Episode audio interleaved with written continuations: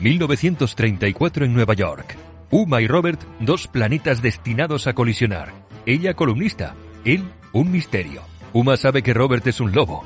Él sabe que ella no es una simple columnista casada con un inversor. Sucedió en Nueva York, de Yolanda Garrido Casanovas. Disponible en donbook.com.